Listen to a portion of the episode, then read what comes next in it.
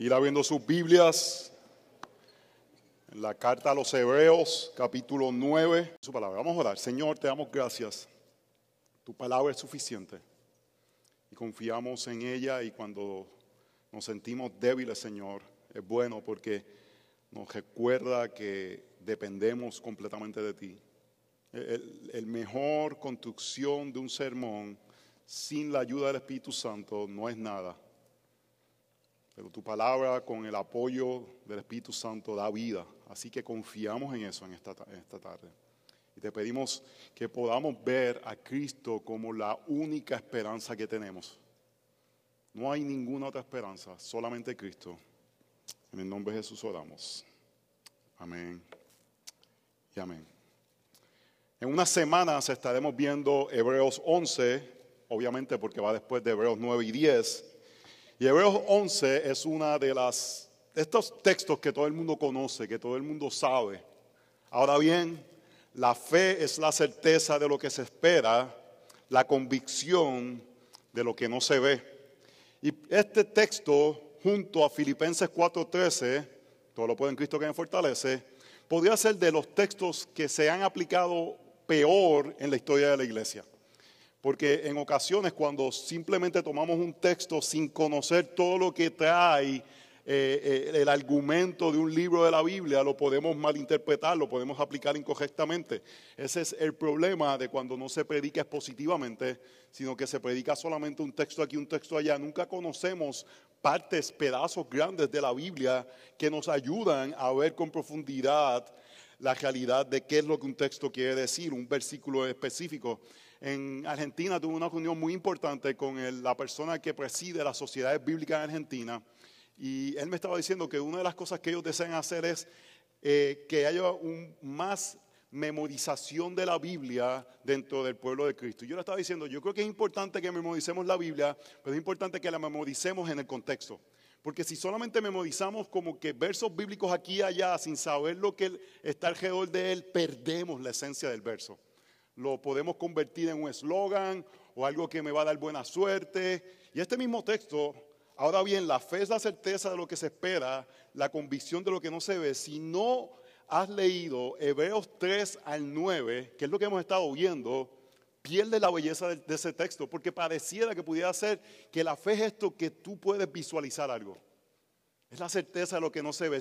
No lo veo, pero lo visualizo y entonces quizás se puede lograr eso. Hermanos, eso es nueva era, eso no es cristianismo. Pero muchas veces ese texto se ve de esa forma. La velo. Ve lo que te, va a suceder. Imagínatelo. Decláralo. Eh, dilo.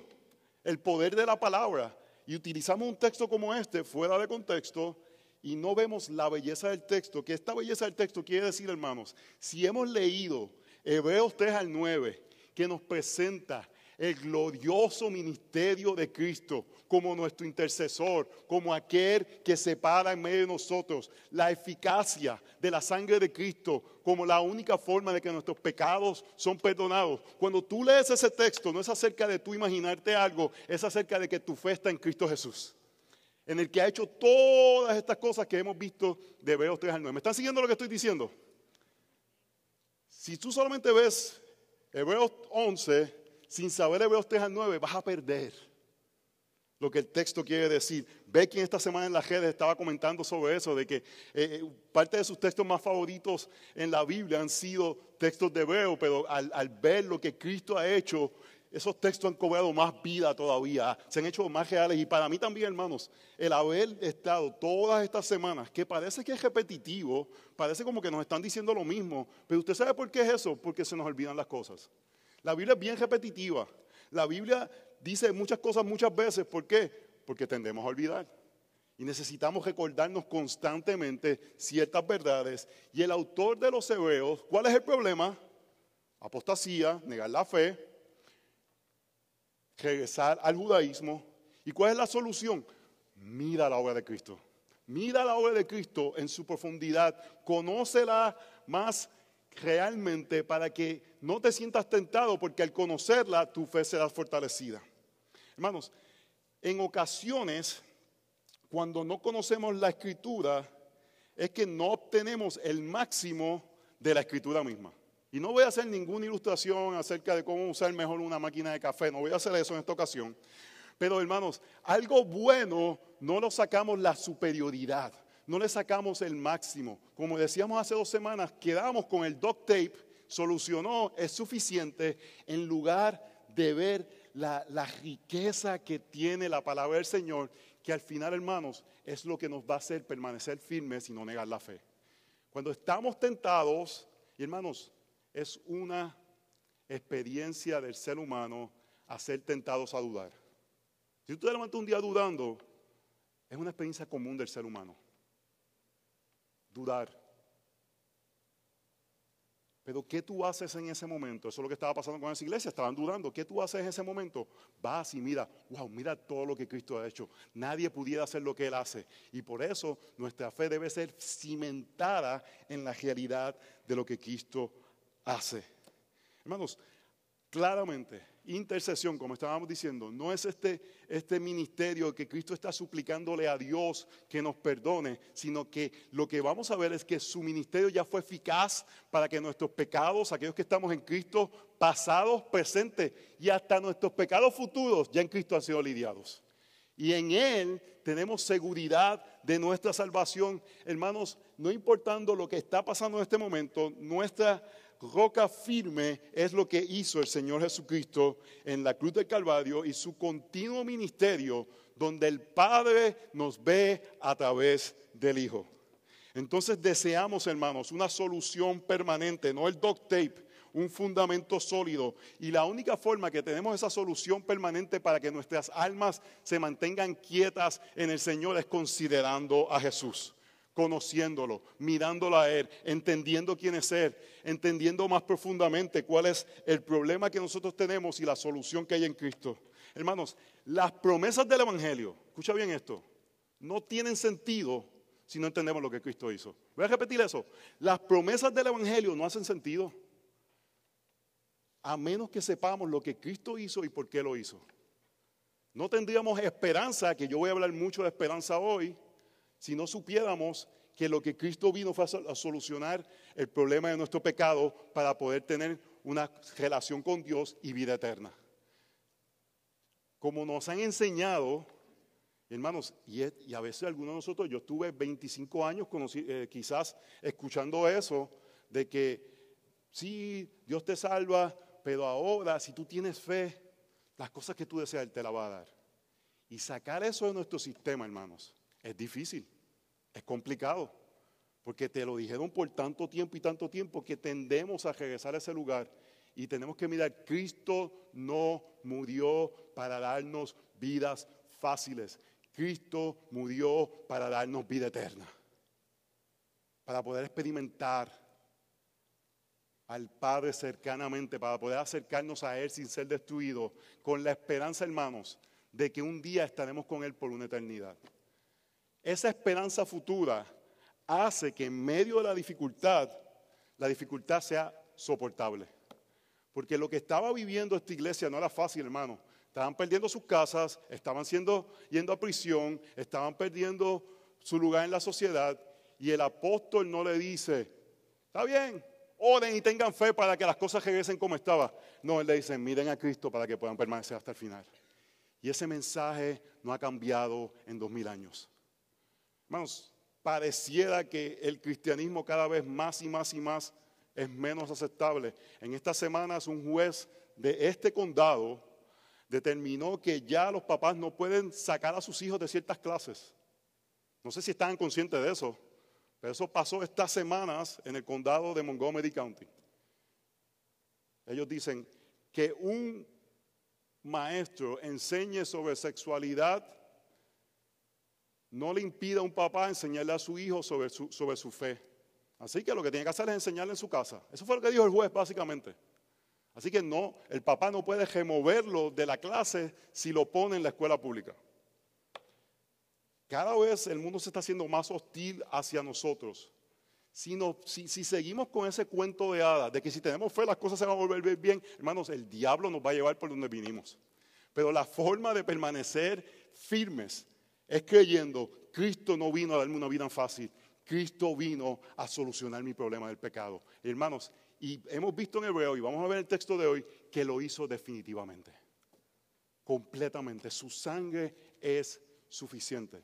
Hermanos, la sangre de Cristo no es una pata de conejo que está ahí para simplemente darnos cosas. Yo me acuerdo cuando yo me criaba, toda, la sangre de Cristo, la sangre de Cristo. Por la sangre de Cristo mi mamá decía, bendito Señor. Señor, gracias. Por la sangre de Cristo voy a encontrar un parking. Ella estaba en un estacionamiento y decía, por la sangre de Cristo voy a encontrar un parking. Hermanos, ese no es el motivo de la sangre de Cristo.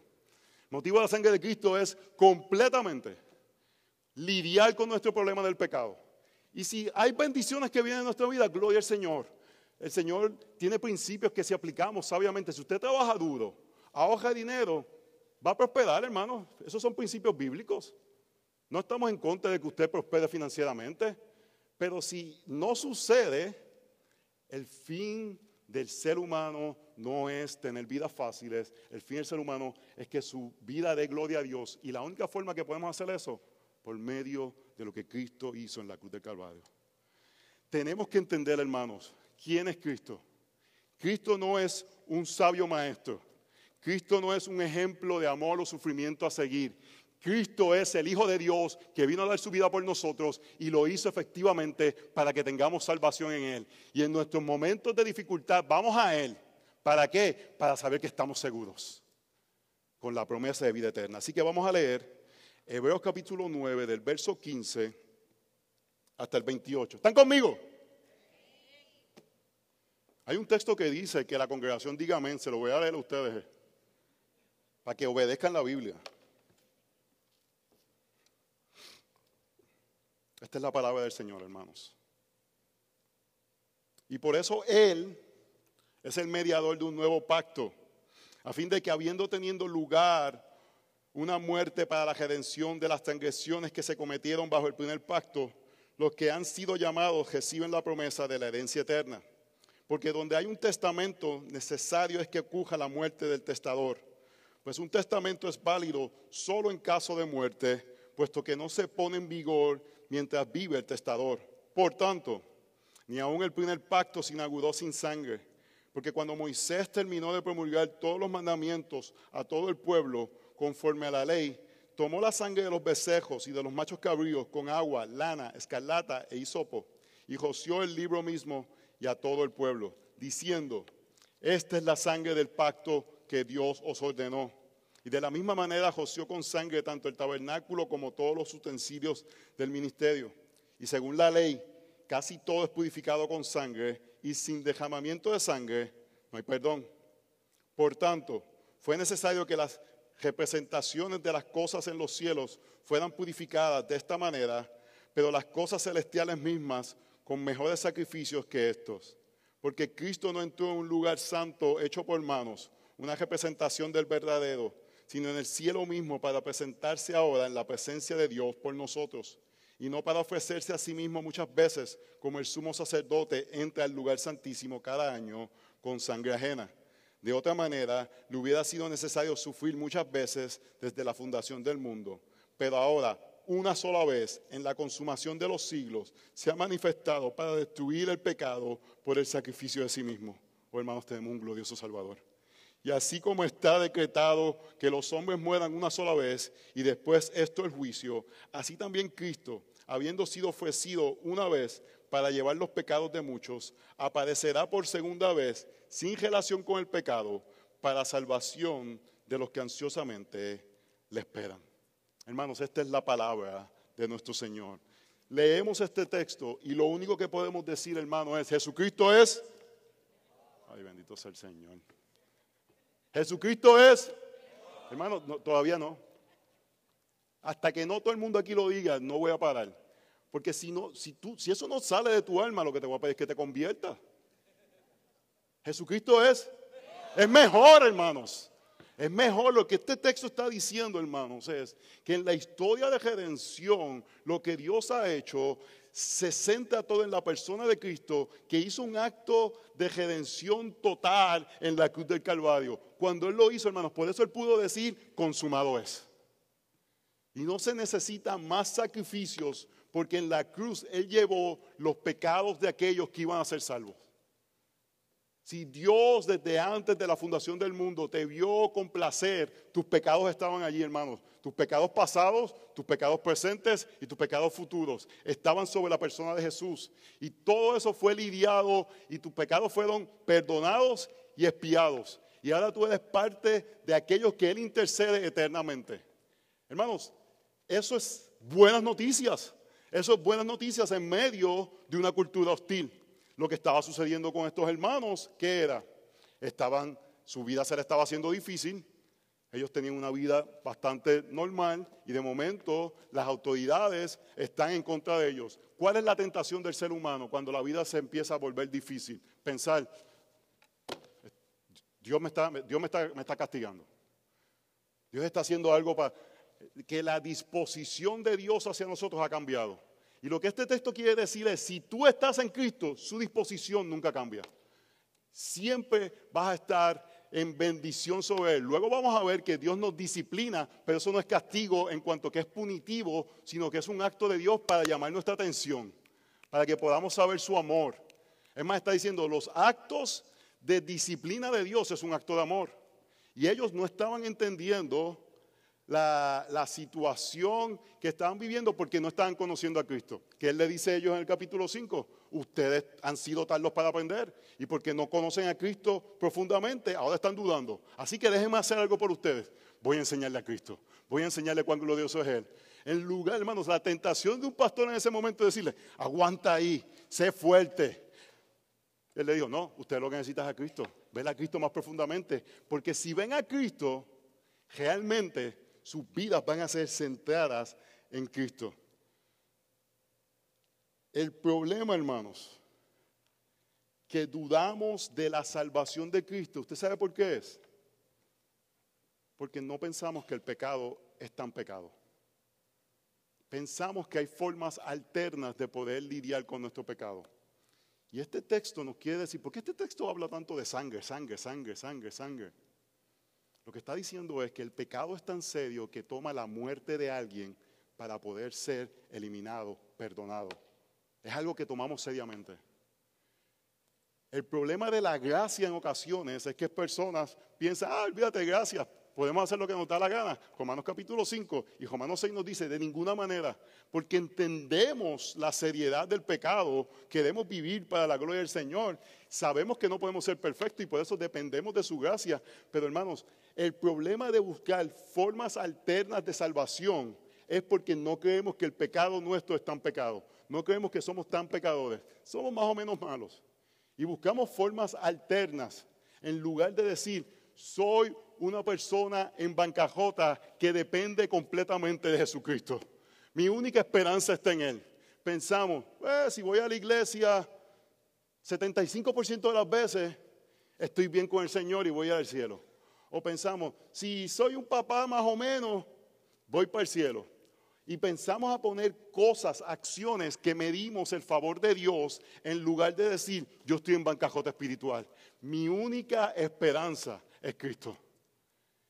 Eso nos debe llevar a crecer en santidad, pero nos debe llevar a crecer en santidad entendiendo la seriedad del pecado y que la única persona que puede solucionar el pecado es Jesucristo.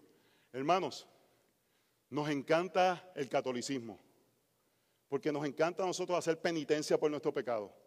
Nos encanta pensar que si, si, si hacemos, si pecamos, tengo que hacer alguna penitencia. No, hermanos, Cristo lidió con ese pecado.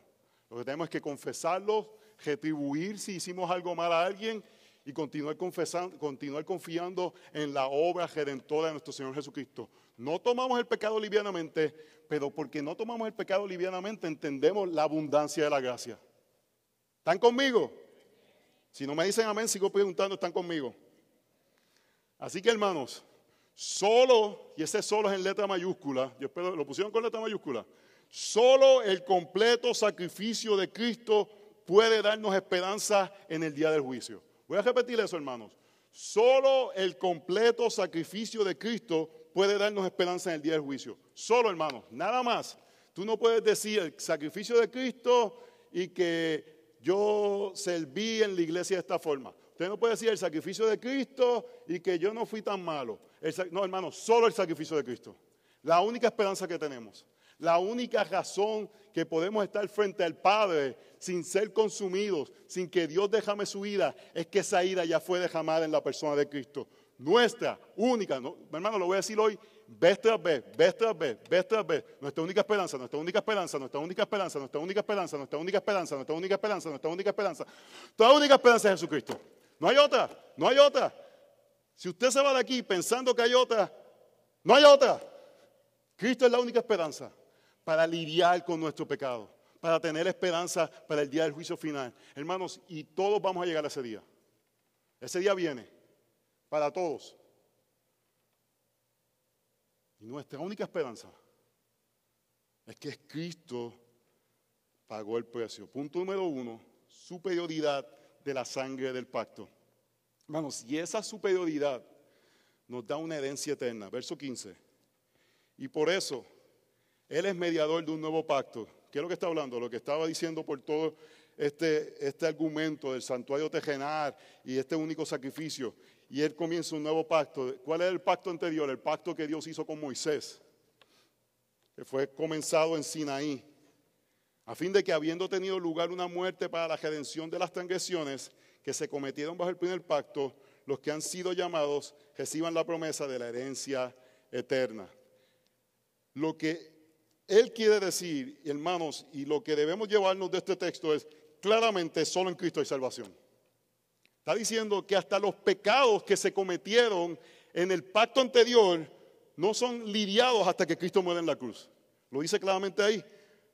Habiendo tenido lugar de una muerte para la redención de las transgresiones que se cometieron bajo el primer pacto. ¿Cómo los santos que están en la presencia de Dios ahora, antes de que Cristo viniera están en el cielo por el sacrificio de Cristo. No hay otra forma, hermanos. No hay otra manera de ser salvo. No hay otra manera de, estar delante del Padre. Solamente por fe en Jesucristo. Ellos quizás no podían decir yo creo en Jesucristo, pero sabía que venía un Mesías que iba a trabajar y a lidiar con el pecado completamente y que el sistema de sacrificios era solamente una representación de lo que iba a pasar cuando viniera el Mesías. Por eso fue el problema que tuvieron, que algunos pensaban que el Mesías era un Mesías político y no un Mesías político, era un, un, Mesías espiritual que venía, en Isaías 53 lo vemos claramente, a ser el siervo sufrido que iba a tomar el lugar de los que merecían castigo. Ven ese, en ese texto, parte de lo que está diciendo es, todos esos años, desde Sinaí hasta cuando, hasta la cruz, todos esos pecados fueron lidiados bajo Cristo. ¿Qué quiere decir eso? Que lo que estaba pasando antes era algo que no era efectivo, era como un placeholder, era lo que estaba ahí esperando y anticipando lo verdadero, era el duct tape. Yo sé que hay gente que, son eh, sionicos, que quizás se van a molestar conmigo, pero de un duct tape. El verdadero Israel, ¿quién es? Cristo. Él es el verdadero Israel. Lo vemos en Isaías capítulo 6, cuando dice que, va a salir como, un, como, como una, planta, ¿qué? Retoño. Pero está diciendo antes que eso, va a, haber un remanente, ese remanente no va a quedar nadie, y no va a quedar nadie, y no va a quedar nadie, va a quedar uno. ¿Y de quién es ese? Lo que está diciendo es que Israel al final es uno. ¿Quién es ese? Es Cristo. Y ahora nosotros en el verdadero Israel, Cristo, tenemos completamente la salvación que ha sido la historia de redención desde Sinaí, es más, desde Abraham hasta ahora, y todo es por medio de la persona de Jesucristo. Hermanos, por eso cuando leemos el Antiguo Testamento, si no vemos a Cristo, no lo estamos leyendo correctamente. Porque el Antiguo Testamento estaba apuntando a algo, al que iba a venir, iba a lidiar completamente. Por eso yo creo que una de las mayores herejías que se puede decir en este tiempo en la historia moderna de la iglesia es que un día va a haber un templo nuevamente en Israel. Yo sé que esto le va a caer mal a algunas personas, pero es que no hace sentido, hermanos. Si ya Cristo lo hizo completamente, ¿por qué vamos a volver a sacrificios de animales? Si ya Cristo completamente lo hizo, completamente solucionó el problema del pecado. Y él usa una ilustración de un testamento, verso 16. Porque donde hay un testamento, necesario es que ocurra la muerte del testador. Pues un testamento es válido solo en caso de la muerte, puesto que no se pone en vigor mientras vive el testador. Lo que está diciendo, hermanos, es, nosotros tenemos, hermano, a mí lo que me va a dejar es deuda. Mi papá me dejó deuda. mi mamá no, tiene ningún dinero, así que eh, con la muerte de mis padres no voy a recibir ningún, ningún dinero, nada. Pero quizás algunos de ustedes, sus padres tenían algo guardado y, le, llega algo o tienen un dinero, o quizás algunos vienen de, lo que llaman old money y se lo tienen callado y hay de verdad. Pero para que usted reciba eso, ¿qué tiene que ver? Una muerte. Y el texto lo que está diciendo, hermanos, es que nosotros tenemos una gran recompensa. Pero para que eso sucediera, alguien tenía que morir. ¿Quién fue el que murió? Cristo murió, hermanos. Su muerte abre las puertas de la verdadera bendición para nuestras vidas, donde tenemos la recompensa de la vida eterna. Por tanto, ni aún el primer pacto se inauguró sin sangre. ¿Qué está diciendo? Para que este nuevo pacto que estamos, que estamos en el, pacto, en el nuevo pacto por medio de Cristo, se inaugurara, alguien tenía que derramar sangre. Todo el Nuevo Testamento, cada vez que había un pacto, sangre era derramada. ¿Qué significa derramar sangre? Es la muerte de alguien, hermanos. Alguien tiene que morir. Porque cuando Moisés terminó de promulgar todos los mandamientos a todo el pueblo conforme a la ley, tomó la sangre de los becejos y de los machos cabríos con agua, lana, escarlata e hisopo, y josió el libro mismo y a todo el pueblo, diciendo, esta es la sangre del pacto que Dios ordenó. Y de la misma manera josió con sangre tanto el tabernáculo como todos los utensilios del ministerio. Y según la ley, casi todo es purificado con sangre, y sin derramamiento de sangre no hay perdón. Hermanos, ese, ese verso 22 está resumiendo lo que nos quiere decir alguien tenía que morir. Alguien tenía que morir. Y la pregunta que tú te tienes que hacer es, ¿quién va a morir? Cada pecado merece la muerte. Romanos 3, no hay justo ni aun uno. No hay quien entienda, no hay quien busque a Dios. Todos se han desviado, aún así hicieron inútiles. Verso 23 de Romanos 3, por cuanto todos pecaron y no alcanzaron la gloria de Dios. Hermanos, yo quiero que me escuchen bien ahora. Porque aquí yo creo que está el corazón del mensaje de este, de, este texto. No vemos el pecado como algo que alguien debe morir. Lo vemos como una falla. Ahora la gente no dice que tuvo adulterio, tuvo una transgresión. Tuve como un slide. Tuve como una pequeña traspiés. Y minimizamos la fuerza o la, la realidad del pecado. Y de verdad no creemos que lo que hacemos contra Dios merece muerte. Y si no creemos eso, no vamos a ver la necesidad de un intercesor que tomara nuestro lugar. Porque entonces, ¿para qué tenía, por qué Dios tenía que ser tan violento contra la segunda persona de la Trinidad? Si, son simplemente boberías que hacemos, pequeñas transgresiones. Y, la razón que no vemos el pecado con lo que es, es porque no hemos conocido a Dios por quien es Él. Santo, santo, santo. La palabra de Dios en Santiago 2 dice, porque cualquiera que guarde toda la ley, pero tropiece en un punto, se ha hecho culpable de todos. Lo que está diciendo, hermanos, si tú te rebelas contra Dios por la cosa más pequeña de la ley, te estás revelando contra un Dios completamente e infinitamente santo y tu rebeldía contra Él te hace merecedor de la muerte. Hermanos, todos estamos en ese lugar, merecedores de la muerte. Verso 22, y según la ley, casi todo es purificado con sangre. Lo que está diciendo, y en verdad está tremendo que Josué está en Levíticos, habían diferentes tipos de ofrendas que se traían por las diferentes transgresiones, pero las ofrendas mayores eran ofrendas de sangre. Tenía que haber la, la muerte de un animal que representaba a esa persona que debía haber muerto. Se mataba el becerro, se mataba los diferentes animales que se mataban, que la persona que lo estaba llevando diciendo, yo debía haber sido el que, el que, degollaban. Yo, yo tenía que haber tenido mi cuello en el altar. Pero por la misericordia de Dios, Él ha provisto, Jehová algo por mí y alguien tomó mi lugar. Hermanos, si no vemos nuestro pecado como serio, no vamos a ver que hay la necesidad de muerte para que nuestro pecado sea resuelto. Pero si vemos la realidad de que Dios es completamente santo, que Él es supremamente superior a nosotros, que su belleza, pureza, gloria es superior a nosotros y que nuestra más pequeña omisión de la ley es una rebeldía que merece que seamos ejecutados. La paga del pecado, dice la palabra, es que muerte. Cuando vemos el pecado por lo que es, entonces vemos que sin el derramamiento de sangre no hay perdón. Y eso, hermanos, debe hacernos decir, aleluya. ¿Por qué? Porque para que tu pecado sea perdonado, o tú mueres o otro muere por ti. Y para aquellos que están en Cristo, Cristo murió por ti. Y lidió completamente con tu culpa. Así que hermanos, no pienses aquí, no, yo no he cometido adulterio, no importa hermanos. La palabra dice, si tú deseaste en el corazón a alguien que no era tu esposa, eres culpable de adulterio. No es que yo no he cometido asesinato. La palabra de Dios dice que si tú tuviste ira contra alguien, cometiste asesinato. Merecedor de muerte. Todos estamos en ese lugar.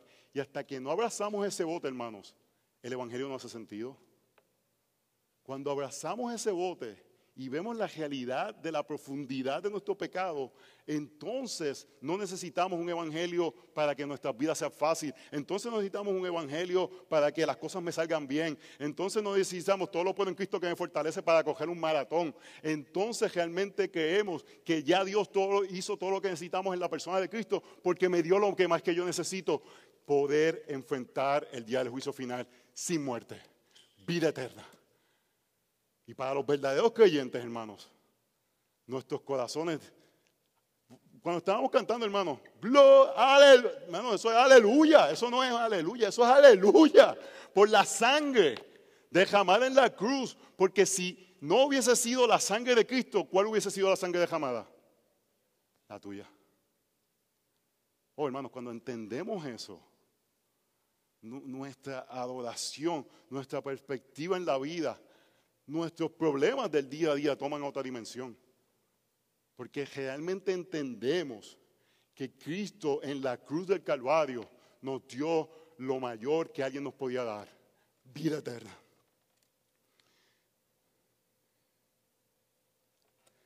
Y esto nos debe llevar, hermanos, a cultivar lo que Josué estaba hablando la semana pasada.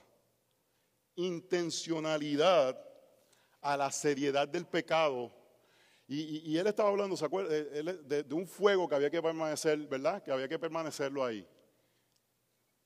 ¿Sabes por qué ellos permanecían ese fuego encendido en Levíticos? Porque sabían la seriedad del pecado. Sabía que había, tenía que haber un, un, sacrificio continuo y estaban pendientes de que ese fuego no se apagara. Oh, hermanos, porque Cristo ya lidió de nuestro pecado, somos intencionales de lidiar con nuestro pecado. Porque Él ya pagó el precio por nuestro pecado. Ahora nosotros, hermanos, somos intencionales porque ya hizo, lo difícil Él ya lo hizo. No podíamos nosotros resolver el problema que teníamos. Y ahora somos intencionales para nosotros lidiar con nuestros pecados agradecidos. Lo que la carta a los hebreos le está diciendo, su tentación es dudar de la efectividad de la, de la gracia que hay en Cristo Jesús por medio de su sacrificio completo. Ahora, tienen esa información, sirvan al Señor. Sirvan al Señor. Den sus vidas para Él. Si tienen que morir, mueran por Él, porque saben que tienen una esperanza eterna. Así que hermanos, solo el completo sacrificio de Cristo puede darnos esperanza en el día del juicio final. Punto número dos, la superioridad del sacrificio. Punto número uno, la superioridad de la sangre del pacto. Punto número dos, la superioridad del sacrificio. Verso 23. Por tanto, fue necesario que las representaciones de las cosas en los cielos fueran purificadas de esta manera, pero las cosas celestiales mismas con mejores sacrificios que esto. Porque Cristo no entró en un lugar santo hecho por manos una representación del verdadero, sino en el cielo mismo para presentarse ahora en la presencia del Dios por nosotros. Estos textos son un poquito complicados, yo quiero que me sigan. ¿Qué está diciendo el autor? El autor está diciendo, hermanos, que Cristo hizo el sacrificio completo porque lo hizo en el lugar que tenía que hacerse. Los que, los ¿Cuáles son los ingenieros civiles aquí? Josué, este, Kemuel, algún otro ingeniero civil. ¿Qué? ¿Qué? Camila, ingeniera civil, ¿verdad? Levanta la mano, muchacha. que bastante duro le diste allí en Mayagüez. Este, obviamente, Kemuel fue el que rompió la curva, pero eso es otra, otra historia para otro momento. Pero los ingenieros, cuando van a hacer un proyecto, muchas veces ustedes van a un sitio y ven una maqueta, ¿verdad? Y tienen la representación de ese proyecto. A veces cuando uno va a una presentación de timeshare, te ponen la maqueta para venderte el timeshare. Y tú ves la maqueta y tú dices, mira, mira lo cerquita que va a estar de Disney World y, todo eso. Y te convence porque ves la representación, pero no es lo que es. Eh, eh, se me, este, Marcos, Marcos trabaja con planos y él tiene la representación del proyecto hasta que los pone juntos y eso se levanta. Lo que está diciendo, hermanos, el tabernáculo, todo lo que sucedía en el Antiguo Testamento era como una maqueta que esperaba la representación real y que lo que sucedía en ese lugar era, no, era eficiente porque no estaba sucediendo en el lugar que tenía que suceder. Hasta que Cristo vino y en el cielo mismo hizo el sacrificio total frente a la persona de Cristo y por eso ya se acabó. Es total, es efectivo, no necesitamos nada más. Él dejamos la sangre y su sacrificio es efectivo porque se hizo en el, en el altar que era, que era, necesario. Gloria a Dios. Hermano, a veces yo, yo voy a empezar a orar para que se conviertan, porque usted, usted, usted no puede escuchar que el Señor hizo todo eso por nosotros y quedarse ahí como, miren hermano, yo los veo ustedes en el Super Bowl. No me inviten a ver el Super Bowl con ustedes. Yo creo que este año nadie me invitó porque saben que los voy a juzgar, de que los veo emocionados por un equipo que ni es su equipo. Están ahí emocionados y no es ni el equipo de ustedes. Y están aquí como si nada. Ahí en, en Hermanos, despiértese. Esto es glorioso. El Señor dio su sangre en el lugar, en el templo, en el altar eterno. Y ya no tenemos que preocuparnos más por nuestra salvación. Si tú estás en Cristo, no, ya eso está lidiado completamente. La maqueta la, la patearon. Usted va a Jerusalén y ya no hay ni templo. ¿Por qué? Porque no es necesario. Cristo lo hizo completamente. Porque sucedió en el lugar real. En el cielo mismo, dice el verso 24 para presentarse en la presencia de Dios por nosotros. Oh, hermanos, usted sabe, uno de mis textos favoritos en la Biblia es que estamos juntamente sentados con Cristo. Porque Él está ahí y nosotros estamos con Él ahí. Y si estamos ahí con Él, quiere decir que la ira de Dios no va a caer sobre nosotros. Porque todo aquel que se presenta delante de Dios impuro es consumido por su pecado. Pero estamos junto al perfecto, al que dio su vida en la cruz, dejamos su sangre para que nuestro pecado fuera limpiado y lo hizo delante del Dios en el altar perfecto, no en la maqueta, en el altar que es. Hermanos, ellos tenían que hacer sacrificio constantemente, constantemente, constantemente. Una de las razones por las que no somos católicos, y yo he estado diciendo esto porque esto es totalmente contrario al catolicismo. Yo se lo he dicho a ustedes, en la iglesia católica todos los domingos, en la Eucaristía, ellos creen que Cristo vuelve a ser sacrificado. Y todos los domingos Cristo vuelve a ser sacrificado. Y el próximo domingo Cristo vuelve a ser sacrificado.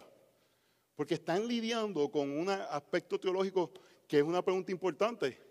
Ok, si Cristo lidió con los pecados de las personas en la cruz, ¿cómo va a lidiar con mis pecados de mañana? Esa pregunta tenemos que hacernos. Hermanos, háganse preguntas porque a veces andamos por ahí. Es una pregunta válida. Sí. Y ellos la contestaron con la Eucaristía. que cada, sábado, cada domingo es nuevamente Cristo crucificado. ¿Por qué usted va a una iglesia católica y en el fondo hay un crucifijo con un Jesús? Y, y vaya a una iglesia protestante, no hay crucifijo con Jesús. Jesús no está en la cruz, la tumba está vacía.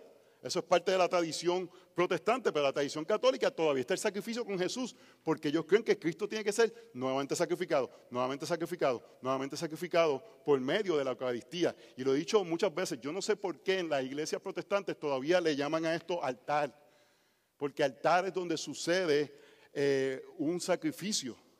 Los católicos le llaman altar porque ellos creen que todavía están sacrificando por medio de la Eucaristía. Pero nosotros los sacrificios ya terminaron, no tenemos altar. Nosotros tenemos una tarima con un púlpito que es donde Dios habla al pueblo de Dios por medio de los hombres ordenados. ¿Me están siguiendo? El punto es, hermano, verso 25, y no para ofrecerse a sí mismo muchas veces. Eso está en la cara del catolicismo. Porque es una sola vez. Él lo hizo completamente. No tenemos que estar dudando. Déjame ver si llega el sacerdote. Imagínate que el sacerdote no llega. ¿Qué vamos a hacer esta semana? ¿Qué vamos a hacer esta semana? No llegó el sacerdote, no llegó el cura. ¿Para dónde se fue el cura? No sabemos qué hacer. No, hermano, ya Cristo lo lidió completamente. Si yo mañana me caigo y me tienen que entejar, no importa, seguimos para adelante, hermano. ¿Por qué? Porque ya Cristo lidió con nuestros pecados. No tenemos, todos somos sacerdotes. Real sacerdocio. Real sacerdocio no es para que yo soy cabeza, cola, yo soy cabeza, no soy cola. No, es para que tengan un, jaguar o tener un, Lamborghini o cosas así por el estilo. Y si lo tiene, gloria al Señor. La, razón que somos real sacerdocio es porque ahora nosotros tenemos acceso a la presencia de nuestro Dios. Porque el sacrificio de Cristo es efectivo para nosotros. Hermanos, cada vez que usted levanta una oración a Dios, sepa que eso costó la sangre de Cristo para nosotros acercarnos al Señor. Confiadamente. Y no, para ofrecer a sí mismo muchas veces como el sumo sacerdote entra al lugar santísimo cada año con sangre ajena. De otra manera, le hubiese sido necesario sufrir muchas veces desde la fundación del mundo, pero ahora, una sola vez, en la consumación de los siglos, se ha manifestado para destruir el pecado por el sacrificio de sí mismo. Hermanos, el punto es ese, su sacrificio es completo. Es completo. Es final. Es suficiente. Es eficaz es efectivo. No buscamos, hermanos, por eso es que la apostasía, el pecado imperdonable es la apostasía, porque es decir, Cristo no es suficiente.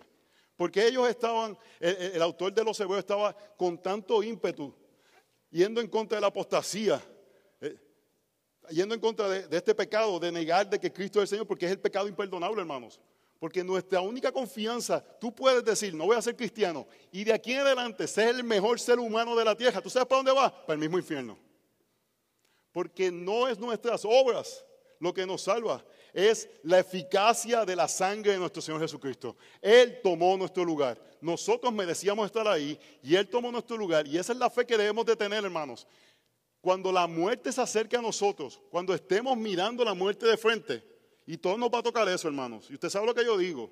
Esta semana se murió Jimmy Buffett. ¿Cuánto tenía Jimmy Buffett? ¿Saben cuántos años tenía? 76. Se murió Bill Richardson, que era el gobernador de, de Nuevo México, se murió un día para otro. ¿Cuánto tenía? 75. Y a veces pensamos que nos vamos a morir cuando todo el mundo se va a morir de 100. Todo el mundo piensa que se va a morir de 100 años. No, no hermanos, 70, 80. La mayoría de nosotros tenemos que estar listos para morir. Todos nos vamos a enfrentar con esto. Yo puede ser que me vaya mañana. Yo no se lo digo para ser morboso, hermano. Se lo digo para que estemos preparados. Sería un mal pastor decirle a ustedes, ah, oh, sí, te quedan 20. Bueno, yo le quedo a la Biblia. Porque ese día que la vi, que la esté de frente ante el trono de la gracia, ante el trono del Señor, nuestra única esperanza es decir, yo confío plenamente en la sangre de Jesucristo. Él tomó mi lugar. Su sacrificio es completamente efectivo. Y fue un sacrificio que fue solamente una vez. Tú tienes que creer eso ahora, que tus pecados, el pecado de mañana, ya Cristo lo llevó en la cruz del Calvario. Eso se llama expiación limitada, hermanos. Eso quiere decir que los pecados que todos los que serían salvados estaban en Cristo. Eso quiere decir que si eso es verdad, hermanos, y yo creo que es verdad, tu salvación está asegurada. Ahora es vivir confiando en esa salvación. El fruto de la confianza afirma la realidad que somos salvos, no nos salva, pero afirma esa realidad. Hermanos, ¿qué consuelo y esperanza es esto? Cristo sabía que te estaba salvando eficiente y efectivamente en la cruz. Él sabía que lo estaba haciendo por ti. Que tú eras parte de los escogidos. Que tú eras parte de su pueblo. Y por eso en Romanos el autor de los romanos puede decir, nada podrá separarme del amor de Cristo. ¿Por qué? Porque Cristo efectivamente y eficazmente estaba llevando el pecado de aquellos que iban a ser de él. Así que mañana, cuando tú tengas dudas, no, no trates de pensar en positivismo. En tu día más oscuro, no trates de decir, tu oración principal sea, Señor, que que yo pueda, esto pueda pasar. Oramos por eso. Pero en tu día más oscuro que tú puedas decir, Señor, que yo pueda permanecer en la fe, que mi fe no tambalee, que yo pueda llegar hasta la meta. Porque este, este problema de ahora, esto va a pasar. Pero lo que es eterno es la salvación que solamente puedo tener en ti. Hermanos, yo no le he pedido permiso, pero viene a mi corazón eh, la hermana que perdió su hijo hace unos meses cosa. Esa es su oración constante. Señor, que yo no pierda mi fe. Oh, hermanos, cuando yo escucho eso, eso, eso es lo que eso es tierra santa. Cuando un creyente en un dolor tan profundo como ese, su mayor oración es, Señor, que yo no pierda mi fe. Que más creyentes se levanten de esa forma, deseando y anhelando que en su día más oscuro lo que los sostenga es la realidad de que saben quién es Cristo, la bondad de Él y su sacrificio por nosotros. Así que hermanos, solo el completo sacrificio de Cristo puede darnos esperanza en el día del juicio. Punto número tres, la superioridad del esperado. Y por la superioridad de Cristo que lo esperamos, no tememos al juicio. Hermanos, el punto que, Él va a traer ahora, por todo esto que Cristo ha hecho, por su sangre, por su sacrificio en el cielo, ahora nosotros anhelamos la segunda venida. Ustedes saben que hay películas que le meten miedo a uno de la segunda venida. Cuando yo tenía 13 años, mi papá, él estaba empezando a ir a la iglesia y yo solamente, yo no, he conocido a alguien que leyera más que mi papá. Yo sé que hay gente que leyera más que mi papá, pero yo no he conocido a alguien que leyera más que mi papá. Él vivía leyendo. Yo creo que yo leo mucho, él estaba en otra liga. Y él estaba así con un hambre de leer, leer, leer, leer, leer. Y había un artista gráfico de apellido Cajigas en Puerto Rico.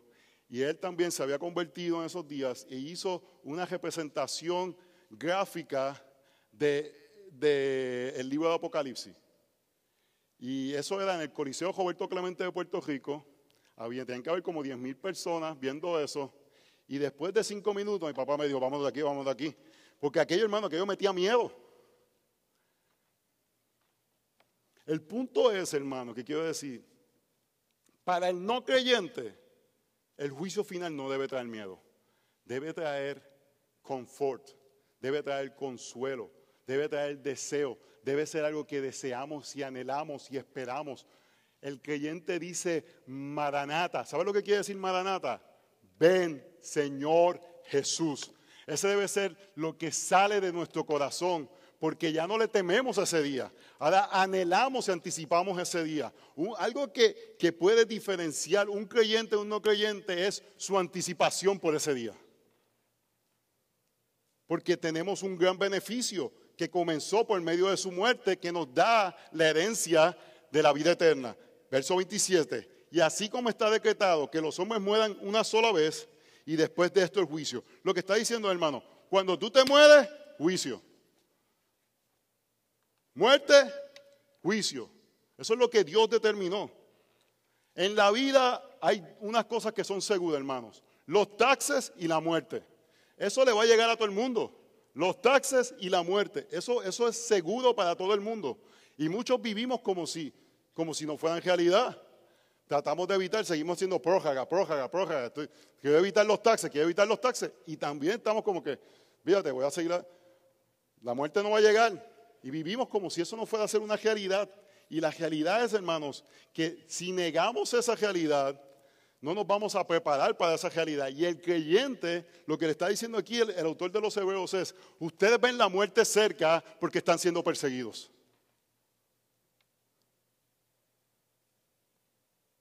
Y la realidad le dice, la muerte viene juicio. Pero mira lo que dice la esperanza 2028. Así también Cristo, habiendo sido ofrecido una vez para llevar los pecados de muchos, aparecerá por segunda vez, sin relación con el pecado, para salvación de los que ansiosamente le esperan. Él está diciendo, Él vino la primera vez para solucionar el pecado y recibir la, la vida de Dios. Ya, ya Él murió, no tiene que volver a morir. No tiene que volver a hacerlo.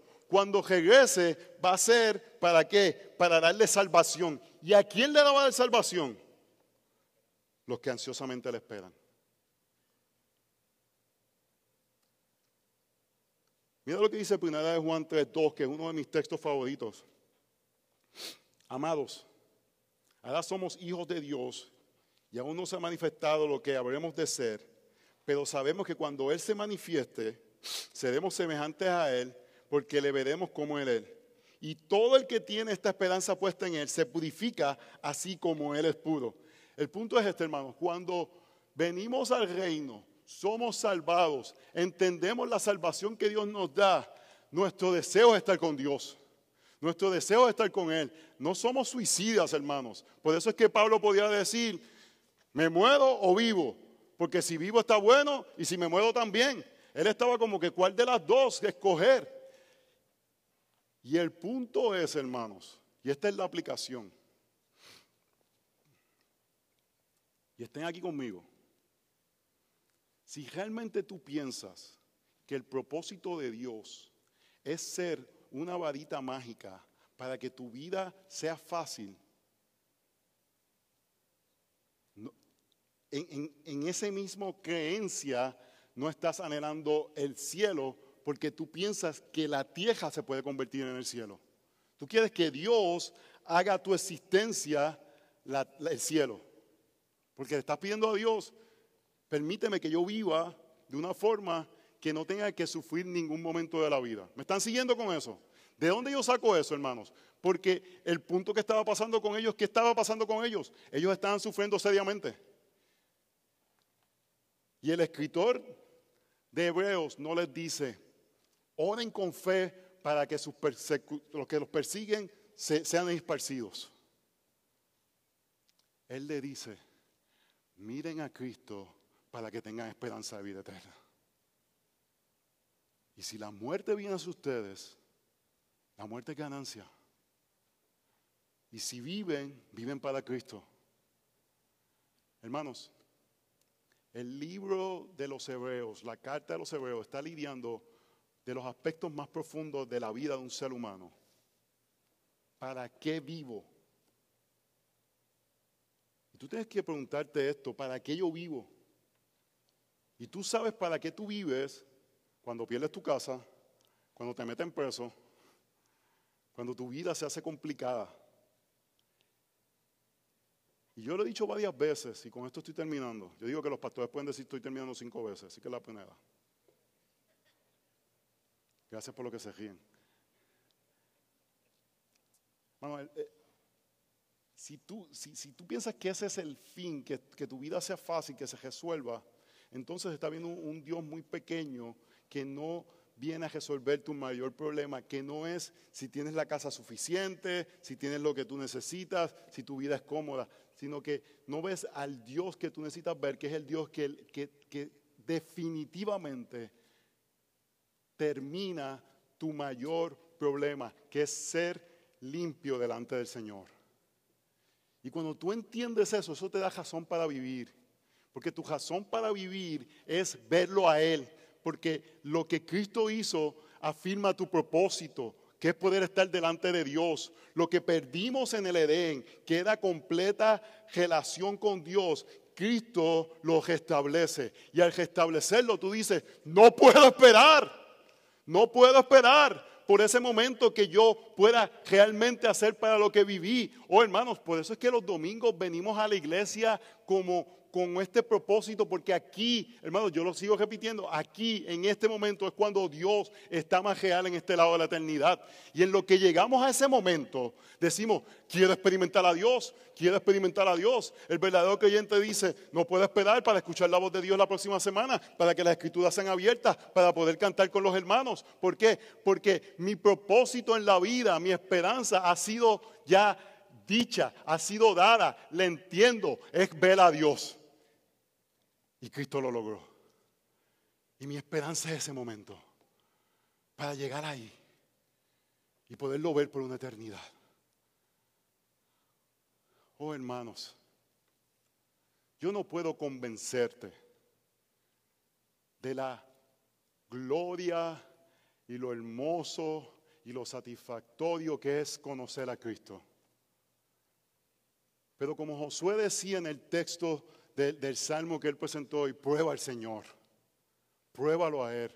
Porque déjame decirte, cualquier cosa que pruebas se va a quedar corto, porque no estás haciendo para lo que fuiste creado. Tú fuiste creado para la gloria de Dios. Y hasta que tú no encuentres esa gloria, no vas a ser satisfecho. Vas a tratar de buscarla en muchos lugares. Lo vas a tratar de buscar en un buen lugar, en un buen trabajo, quizás para algunos. Para algunas muchachitas es ser, vestirse sensualmente para que los muchachos las miren. Lo vas a querer buscar en la satisfacción de, de lograr logros académicos, atléticos, lo que sea. Y no vas a encontrar esa satisfacción hasta que realmente tú digas, ya yo sé para lo que fui creado para conocer a mi Dios. Y cuando encuentras eso, entonces puedes hacer otras cosas para su gloria. Porque si te las quitan, mira hermanos, yo amo, yo amo viajar y, la conferencia. Hermanos, el, el pastor que le diga que no tiene que lidiar con un sentido de orgullo, de que va a una conferencia y hay gente mirándolo y le dicen, está mintiendo, porque eso es ser ser humano. Pero yo le voy a ser sincero. Si mañana no vuelvo a dar un, viaje más, daría mi vida predicando aquí en este púlpito hasta que el Señor venga. Y si, y si mañana no soy pastor más, si me tengo que sentar ahí, es suficiente porque lo que yo quiero es conocer al Señor, es conocer a Cristo, ver a su gloria, vivir para Él, ser como Él. ¿Por qué? Hermanos, porque lo difícil Él lo hizo. Y eso es lo que hemos visto de Hebreos 3 a Hebreos 9. La gloriosa multitud de amor del Padre de entregar a su Hijo para que su sacrificio sea completo y nuestras almas vivan en paz. Hermanos, tenemos esperanza. Nuestra esperanza no está si gana Trump y gana Biden, si viene Michelle Obama, si viene el que sea. Y voy a decir una cosa que me han dicho que no diga de los tomates, no dije eso. Esa no es nuestra esperanza. Nuestra esperanza es, hermanos, que sea en prosperidad o sea en escasez, que sea con partidos políticos que apoyan la iglesia o con partidos políticos que se han encontrado la iglesia, aplicamos bien Filipenses 4:13. Todo lo puedo en Cristo que me fortalece. ¿Por qué? Porque tengo lo que necesito. Esperanza y vida eterna. Hermanos, lo demás es frosting. Lo demás añadidura. Así que hermanos, miremos el glorioso ministerio de nuestro Redentor, que completamente dio su vida, derramó la última gota de sangre para que nosotros tengamos una salvación en la cual completamente podemos confiar podemos poner y tirar nuestras vidas detrás de eso. ¿Por qué? Porque sabemos que es efectiva y nuestra fe está en ese día y ansiosamente la esperamos. Ven, Señor Jesús, no tardes. Señor, oramos y te pedimos que en tu misericordia abras nuestras mentes, abras nuestros corazones a ver tu gloria, tu verdad, tu múltiple sacrificio por nosotros y que nuestros corazones vibren al ver la realidad de que tu muerte, tu sacrificio es efectivo. Ven Señor, no tardes, te anhelamos, te deseamos, nuestras almas anhelan no tener que lidiar más contra nuestro pecado porque tu sacrificio fue suficiente para que en el momento que te veamos seamos completamente como tú. Así Señor, nos paramos ahora con corazones llenos de fe sabiendo que tú eres nuestro Salvador. Y levantamos cánticos como pueblo para darte gloria a ti por lo que has hecho por nosotros. En el nombre de Jesús oramos. Amén y amén. Antes de irnos, quisiera apuntarles para que puedan considerar un área que quizás puedan pedir al Señor que le ayuden a aplicar este sermón. El problema de la iglesia de la carta a los hebreos era que tenía un problema. ¿Y cuál era el problema? Estaban enfrentando persecución. Y trataron de resolver su problema porque pensaban que su mayor problema era la persecución. Se olvidaron que su mayor problema era el pecado. Y trataron de resolverlo al consagrarse con el judaísmo, regresar al judaísmo, porque no, no, no abrazaron la idea de cuán problemático era su pecado. Y trataron de buscar una solución para lo que pensaban que era su problema inminente, la persecución que estaban persiguiendo. Quizás nosotros no estamos recibiendo persecución, pero lo que nosotros percibamos o pensemos es nuestro mayor problema, ahí vamos a buscar salvación. Si pensamos que nuestro mayor problema es económico, nuestros esfuerzos van a ser de qué? De proveer dinero. Hermanos, y la, la palabra nos llama a proveer dinero, pero uno sabe cuál es la prioridad de la vida de uno. Si, si tú piensas que, que, el problema de tus hijos es poder vivir, una, poder vivir una vida de clase media, el enfoque va a ser la educación. Para que puedan levantarse y, y tener una cajera, hermanos. Si no hay nada malo con eso, si tú piensas que el problema es felicidad, vamos a tratar de darle las cosas que ellos desean en su corazón a nuestros hijos, a nuestra familia, tratar de que estén felices, vamos a complacerlos. Eh, ellos quieren jugar baloncesto, que jueguen baloncesto. Ellos quieren eh, los Jordan, vamos a darle los Jordan. Vamos eh, porque el problema es felicidad. Hermanos, hasta que no entendemos que nuestro mayor problema es nuestro pecado, la sangre de Jesús no va a ser valiosa. Y, y el énfasis de nuestras vidas no va a ser, ok Señor, yo quiero verte. Oh hermanos, esta vida es corta. Yo tengo 49. Ponle que el Señor me dé 25 más. Eso se va así, hermanos. En un momento. Joey tiene 16. En un momento. Oh, hermanos, tenemos que abrazar esta idea de qué me importa ganar el mundo si pierdo mi alma. Y que, y que podamos cultivar en nuestros corazones que aquello de mayor importancia es nuestro mayor problema del pecado, porque vemos el pecado seriamente y entonces Hebreos 3 al 9 explota en nuestras mentes como de los más gloriosos capítulos de la Biblia, porque vemos claramente lo que el Redentor hizo por nosotros efectivamente al darnos salvación. Oh hermanos, veamos nuestro gran problema para ver la gran solución que tenemos en la persona de Cristo y que nuestras vidas se desborden para eso. Que si tú te vuelves un profesional, eso sea para la gloria del Señor, no sea para tu propio beneficio. Que si, que si tus hijos se levantan a ser académicos para la gloria del Señor, porque si no son académicos, ¿qué importa? Si van al cielo, ¿qué importa, hermanos? ¿Qué importa? No quiero que escuchen lo que estoy diciendo, porque en la iglesia de los tesalonicenses, porque pensaban que la segunda venida era inminente, ¿qué ellos hicieron? Dejaron de trabajar.